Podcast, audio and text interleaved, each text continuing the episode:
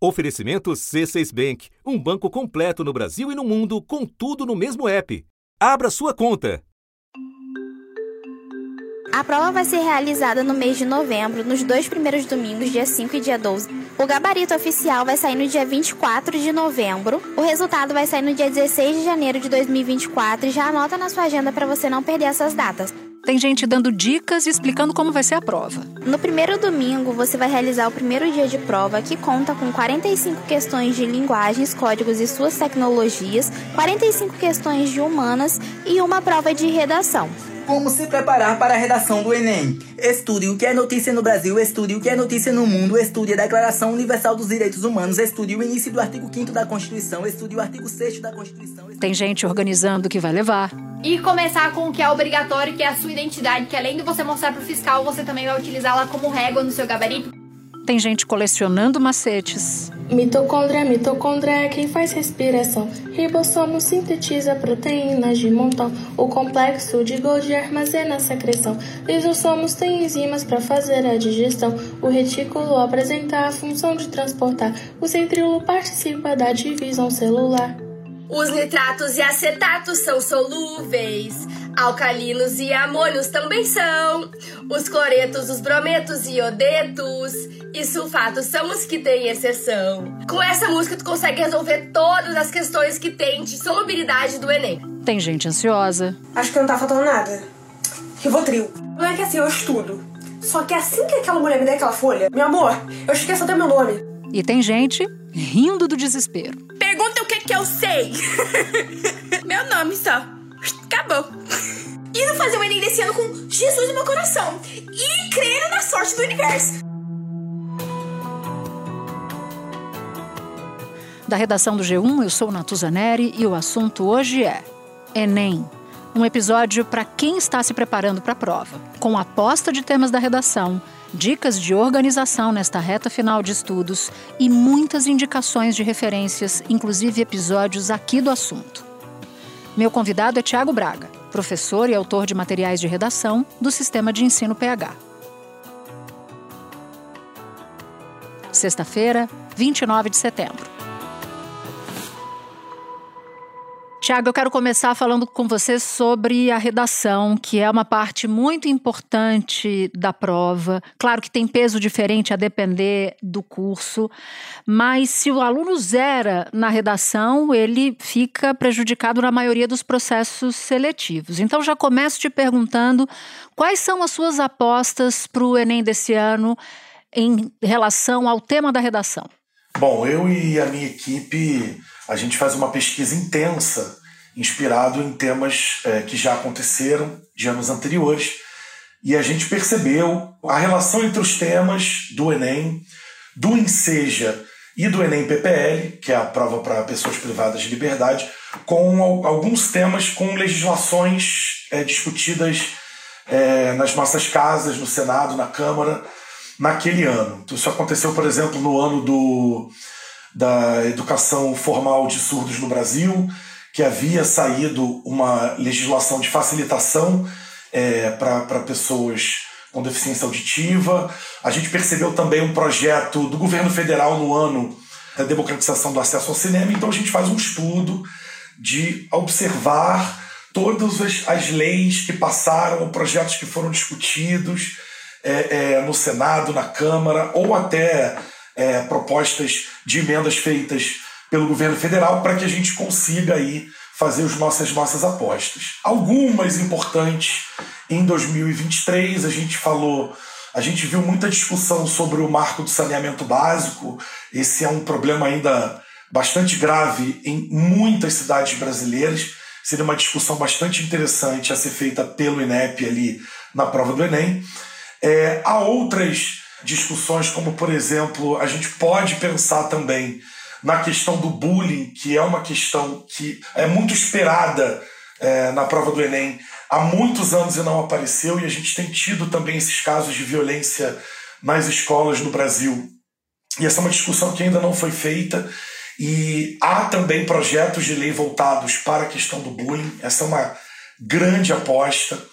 A gente viu também projetos falando sobre alienação parental, é, dificuldade de, de uma um, um dos responsáveis dificultando o, o acesso do outro ao filho, à filha. Então também seria bastante importante trazer essa discussão, principalmente focada na questão ali do abandono dos pais, do bom comportamento dos pais, é, seria bastante importante. Além disso, a gente tem o tema da obesidade. Há muita discussão no Ministério da Saúde sobre é, a obesidade como um problema de saúde pública no Brasil, porque a gente tem dados que informam que mais da metade dos brasileiros estão acima do peso e a gente sabe que a obesidade ela traz é, consequências físicas muito graves. Temos também muitos projetos voltados para a questão das pessoas do espectro autista, das pessoas com transtorno de déficit de atenção e hiperatividade.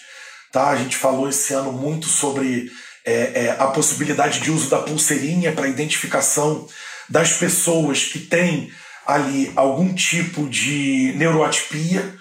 Então seria também uma discussão interessante, apesar de em 2020 a gente já ter falado sobre doenças do espectro mental, mas agora voltado mais especificamente para autistas e TDAH seria uma discussão importante. E ah, último ponto, já esquecendo, a gente tem também uma discussão sobre, uh, sobre violência doméstica, violência familiar, violência contra a criança.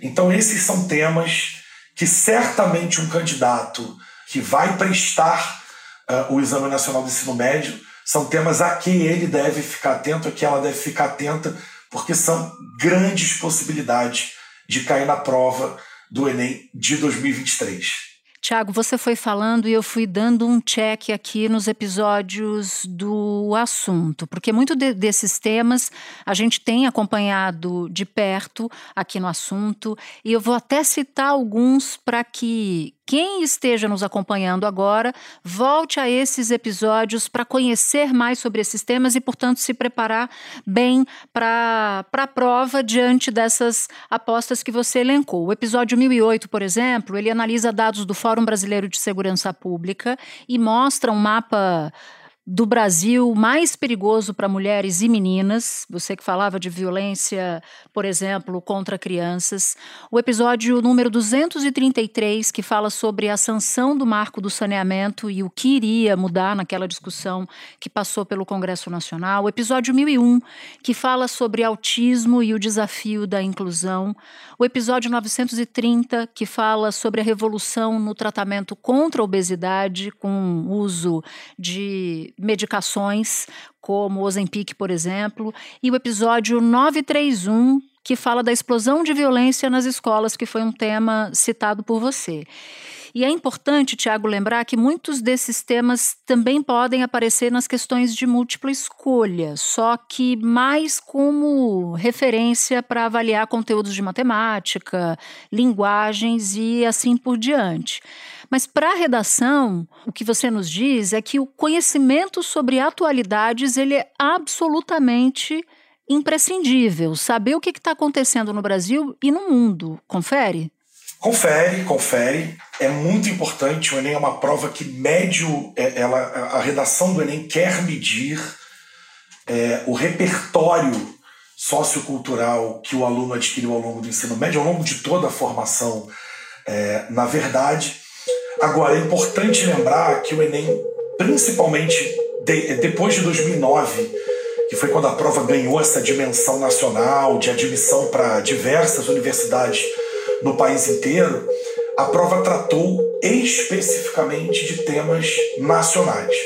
A gente até pode ter temas que, claro, aconteçam em outros países e os alunos podem fazer conexões entre realidades de outros países e a realidade brasileira, mas o maior enfoque precisa ser de fato é, nos problemas da realidade brasileira. Tá? A prova ela ganhou esse status de uma prova muito cidadã e muito voltada para as questões sociopolítico, econômico, comportamentais da nação brasileira. A gente fez aqui, Tiago, aproveitando que você viria nos dar entrevista, um conjunto aqui de apostas da equipe do assunto para o tema da redação do Enem. Você me diz se você concorda ou não. Pode ser? Vamos fazer isso?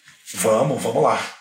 Então tá. O que, que você acha sobre eventos climáticos extremos? É um problema urgente para o Brasil, nós sabemos, e para o mundo, e já olhamos para ele por diferentes ângulos aqui no assunto. Faz sentido pensar em eventos climáticos extremos como uma possibilidade para o Enem? Bom, a prova do Enem não trabalha temas ambientais há muito tempo. Então a gente fica é, é, achando que a qualquer momento os temas ambientais eles é, possam voltar. Bom, esse assunto é absolutamente importante. É, agora, foi o que eu, eu, eu comentei: a gente precisa pensar em eventos climáticos extremos como uma possibilidade, sim, mas sempre tentando adaptar a realidade brasileira. O presidente Lula disse no, no dia 26 de setembro, e eu estava ali acompanhando, fico acompanhando é, é, as nossas lideranças para ver se vai aparecer ali alguma indicação, alguma possibilidade. E ele tweetou lá no dia 26 que a gente deve pensar em uma mudança de currículo é, com foco na educação climática para crianças e jovens brasileiros. E só para esclarecer para você que nos acompanha, que está nos ouvindo, ou nos assistindo, a gente tem diversos episódios que tratam desse tema com impactos locais, inclusive, e eu vou citar um deles, o episódio 1005, que fala dos recordes de calor e ameaças à vida humana, recordes de calor aqui no Brasil.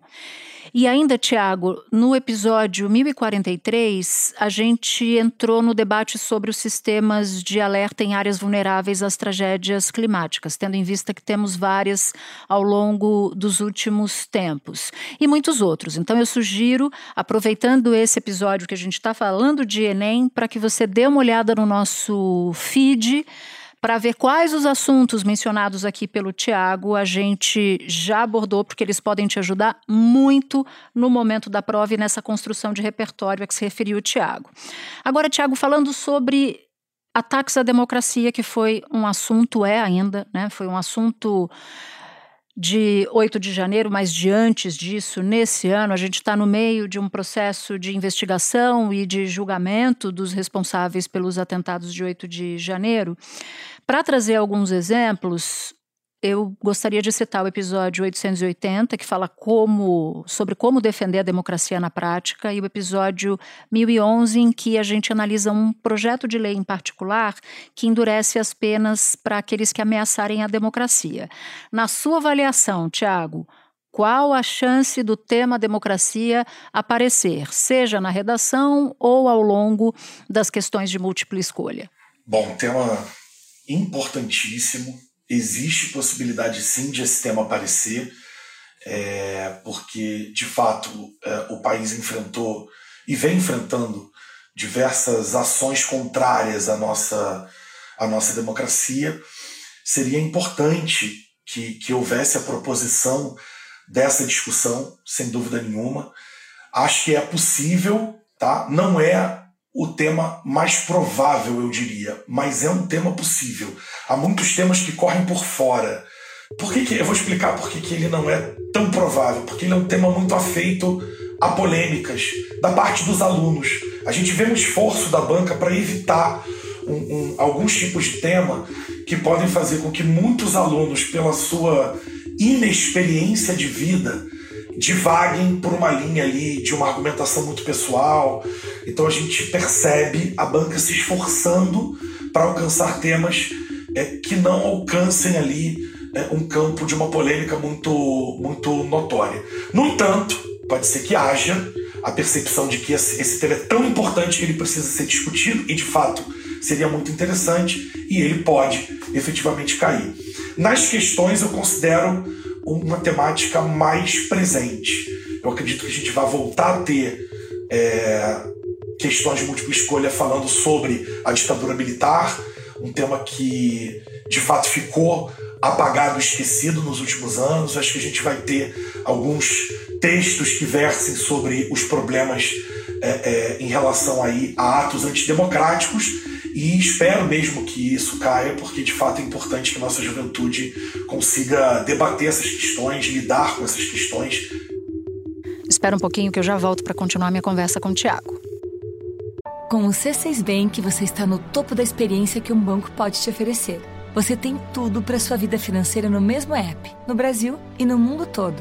A primeira conta global do país e atendimento personalizado, além de uma plataforma de investimentos em real e dólar com produtos exclusivos oferecidos pelo C6 em parceria com o JP Morgan Asset Management.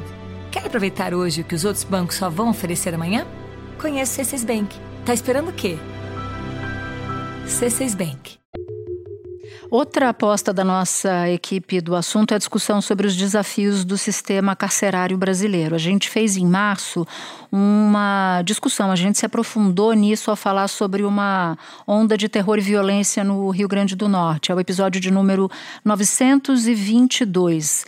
Vale a pena ouvir, mas eu queria também te ouvir, Tiago. Quais as chances desse assunto entrar? Esse é um assunto que honestamente eu não sei ainda por que o Enem não trabalhou. Uma discussão importantíssima, a cara da prova do Enem, é, discutir a questão do sistema carcerário, porque a gente vem enfrentando problemas com facções, a gente tem, se não me falha a memória, a terceira maior população carcerária do planeta. O nosso sistema carcerário tem severas dificuldades é, no que concerne a manutenção de direitos humanos então, uma discussão importantíssima. Esse tema é extremamente provável. Tá? Eu vou até anotar aqui, para voltar a falar, em anos anteriores eu, eu é, sugeri esse tema diversas vezes e acho que os alunos devem ficar muito atentos à possibilidade de cair sistema carcerário, discussões sobre o nosso sistema carcerário, se encher de referências sobre isso, porque a Natuza é de fato muito provável de vocês está arrebentando aí nas, nas possibilidades de tema. Olha, eu tô, tô achando que o nosso pessoal tá ligadíssimo, ligadíssimo. Quero falar de um outro, de um outro tema que também entrou aqui na lista de sugestões da super equipe do assunto, que é a fome no Brasil. Essa tragédia que parecia ter ficado para trás voltou com muita força durante e depois da pandemia. E entre os episódios que a gente fez, Tiago, sobre isso, eu cito os impactos da fome na infância no episódio 848, importantíssimo, e um outro que fala sobre a agricultura familiar, jogando ali um papel muito fundamental para eliminar a fome no país. É o episódio de número 1004. Ele fala da importância da agricultura familiar para o combate à fome. O que, que te parece? Esse tema, que já foi tão forte anos atrás e que voltou com tudo durante a pandemia e a partir da pandemia, te parece um tema forte, um candidato forte a entrar na prova do Enem? Eu acho a cara do governo Lula, do governo federal atual, é uma das bandeiras principais. A gente sabe que a prova vai ter uma, uma diferença de perfil em relação é, é, às últimas três, quatro provas, e acredito que possa ser sim uma possibilidade. A gente teve uma, uma dica importante para quem vai fazer Enem e está nos escutando agora, é sempre também observar os temas que já caíram, obviamente, em anos anteriores da prova do Enem, é, que caíram na prova do Enem PPL, que é o Enem para pessoas privadas de liberdade, e na prova do INSEJA. Tá? A tendência é que não haja repetições, porque é a mesma banca que faz os temas. A gente teve um tema de insegurança alimentar no PPL, tá? Então, se cair o tema da fome, ele vai cair com um recorte diferente do tema de insegurança alimentar, porque são dois temas que, de alguma forma, conversam. Tá? Mas, de qualquer maneira, Natuza, acredito sim que é um tema forte, ele pode cair e espero que o pessoal consiga ouvir aí os episódios é, do assunto, porque, de fato, vale a pena ganhar muito repertório sobre a questão da fome, tema importantíssimo. Mas aí me surge uma dúvida, Tiago.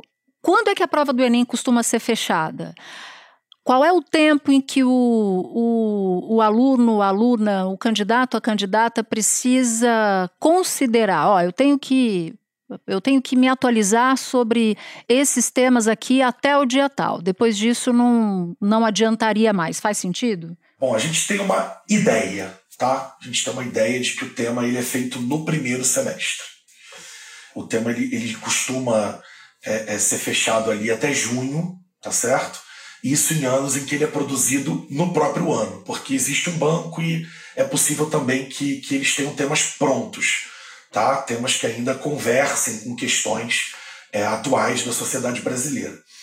Não que os temas tenham perdido relevância, não perderam definitivamente, porque é, são temas que mantêm a sua importância. Se a gente olhar os últimos temas do Enem, eles são importantes ainda hoje, são temas que merecem discussão é, ainda hoje. Então, é sempre legal que haja um foco maior nas questões do primeiro semestre, mas, é, Natuza, isso não é uma regra. Era isso que eu ia ponderar. Por exemplo, eventos climáticos extremos a definição da redação, do tema da redação, pode se basear num evento climático extremo ocorrido no Brasil no primeiro semestre, durante o verão de 2023, e agora a gente está de novo falando de Rio Grande do Sul, etc. Então, às vezes os temas se conversam entre o primeiro e o segundo semestres, né? Exatamente. E aí é muito importante que, tendo um tema como esse, o aluno, a aluna façam as referências mais frescas, digamos assim. Né? Então,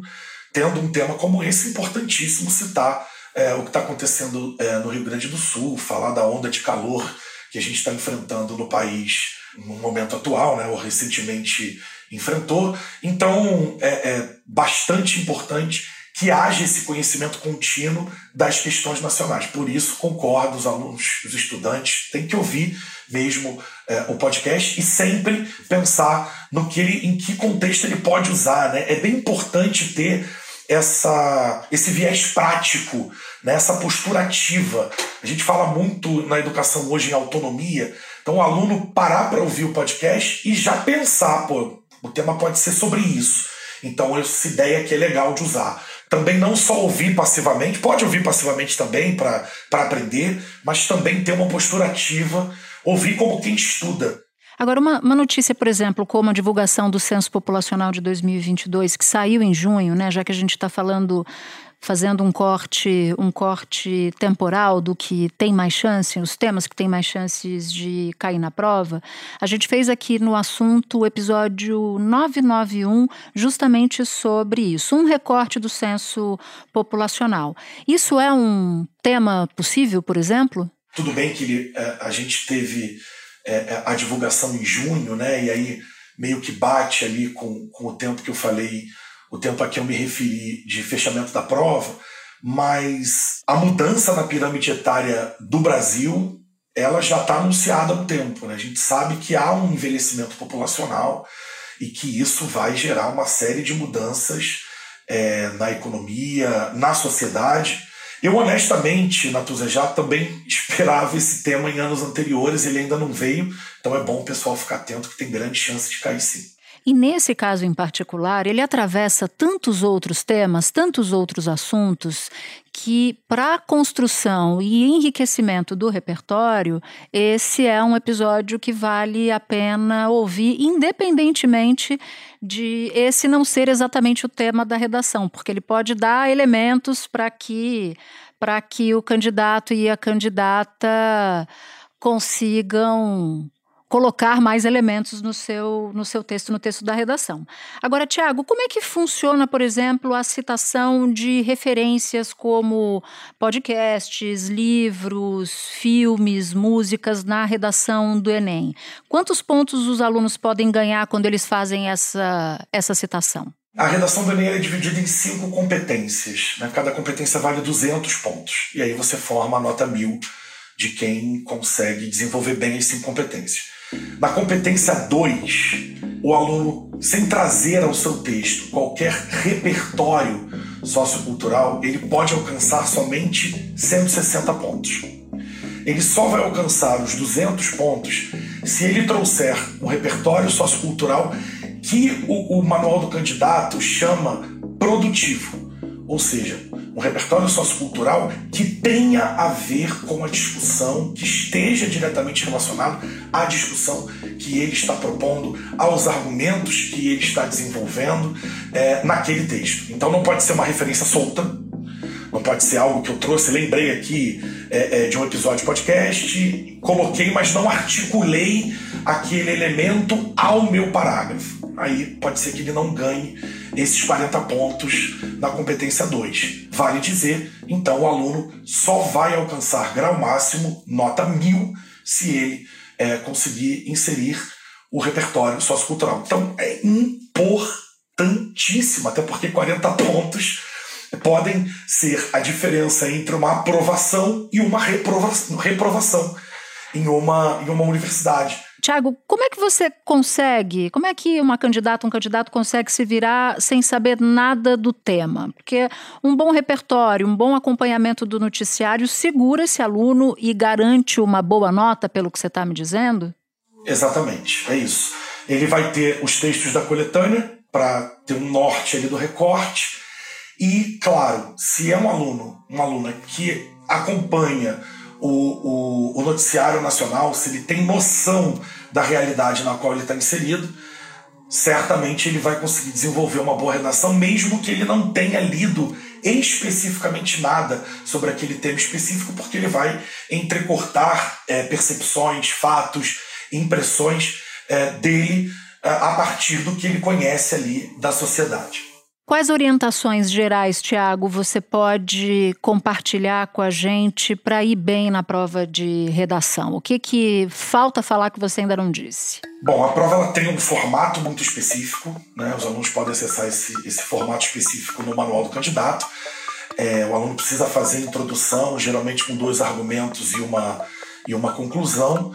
É, é preciso respeitar esse formato do texto dissertativo argumentativo promover uma argumentação competente em relação ao tema proposto, não fugir a esse tema em hipótese alguma. Então é preciso, de fato, seguir ali o recorte determinado pela banca, respeitar a norma culta da língua portuguesa, não é a língua, então, é, que a gente usa para falar, a língua que a gente usa para escrever mesmo, uma língua é, diferente. Né? Você precisa respeitar as normas de gramática, concordância, regência, acentuação gráfica, pontuação as regras de sintaxe e morfologia, é, e apresentar uma proposta de intervenção para aquele tema, porque essa proposta de intervenção vale sozinha 200 pontos. Então, respeitando esses parâmetros já é o primeiro passo para ele conseguir alcançar a nota máxima nessa prova. Eu queria levar agora a nossa conversa para um outro lado mais prático, a preparação para a reta final. O que, que a gente faz agora, por exemplo? O que, que se faz agora há pouco mais de um mês? O que, que se deve fazer faltando 15 dias para a prova? E o que, que se deve fazer no dia anterior, que é o dia de maior ansiedade? Bom, a gente tem aí é, um tempinho para a prova, então dá, dá para fazer algum tipo de revisão é, específica. Uh, se há alguma dificuldade, os alunos nesse momento costumam fazer simulações de provas antigas e aí, a partir dos erros em determinadas questões, fazer uma verificação com algum professor ou um tutor é, sobre aquele erro, tentar entender o que aconteceu. Chegando perto da prova, é importantíssimo descansar. Descanso também é treino, costumo dizer isso para os meus alunos. Então, é importante ali na sexta-feira, no sábado, relaxar, não ler muita coisa, não achar que o estudo naquele momento vai ser importante ou definitivo, porque a preparação ela é muito maior do que os dois dias que antecedem a prova. No dia anterior, se alimentar bem, é, tentar conversar com os amigos, não é, se cansar em hipótese alguma. E isso vai ser fundamental, porque a prova é de resistência também. A prova é muito longa, são muitas questões.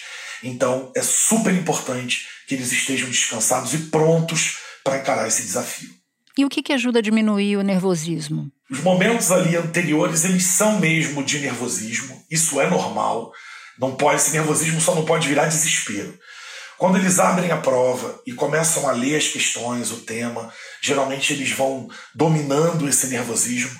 Acho muito importante pensar na preparação que se teve, porque quando você pensa em todo o trabalho que você teve, você automaticamente transforma é, aquele pensamento no trabalho em confiança e essa confiança vai amenizando um pouquinho esse nervosismo para que eles consigam é, estar bem ali na hora de começar a prova.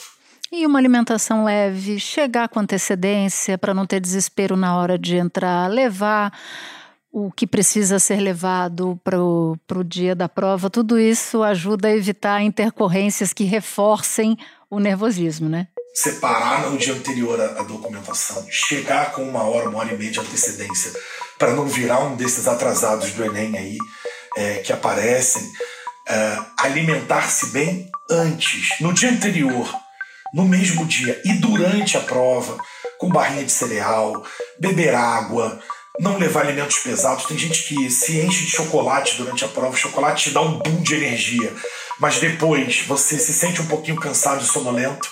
Coisas leves. Importante lá não é alimentação, é você fazer a prova. Então a alimentação é só o suporte, se hidratar para conseguir alcançar é, é, um bom desempenho, fazer uma boa prova de modo geral. Então dá tempo de olhar para trás e ver o que a gente já deu no assunto e acompanhar a partir de agora todos os dias o assunto até a prova. Tiago, foi muito legal conversar com você. Excelentes dicas. Muito obrigada pela participação e a gente volta a se encontrar aqui depois do Enem para gente, a gente fazer aqui, para ver o quanto a gente gabaritou nessa nossa conversa. Excelente, eu agradeço a, a possibilidade de participar, estou disponível sempre que for chamado, sou ouvinte do assunto e, enfim, um prazer enorme estar aqui. Muito obrigado pelo convite. Este foi o assunto podcast diário disponível no G1, no Globoplay ou na sua plataforma de áudio preferida. Comigo na equipe do assunto estão Mônica Mariotti, Amanda Polato, Lorena Lara, Luiz Felipe Silva, Tiago Kazuroski, Gabriel de Campos, Nayara Fernandes e Etos Kleiter. Eu sou Natuzaneri e fico por aqui. Até o próximo assunto.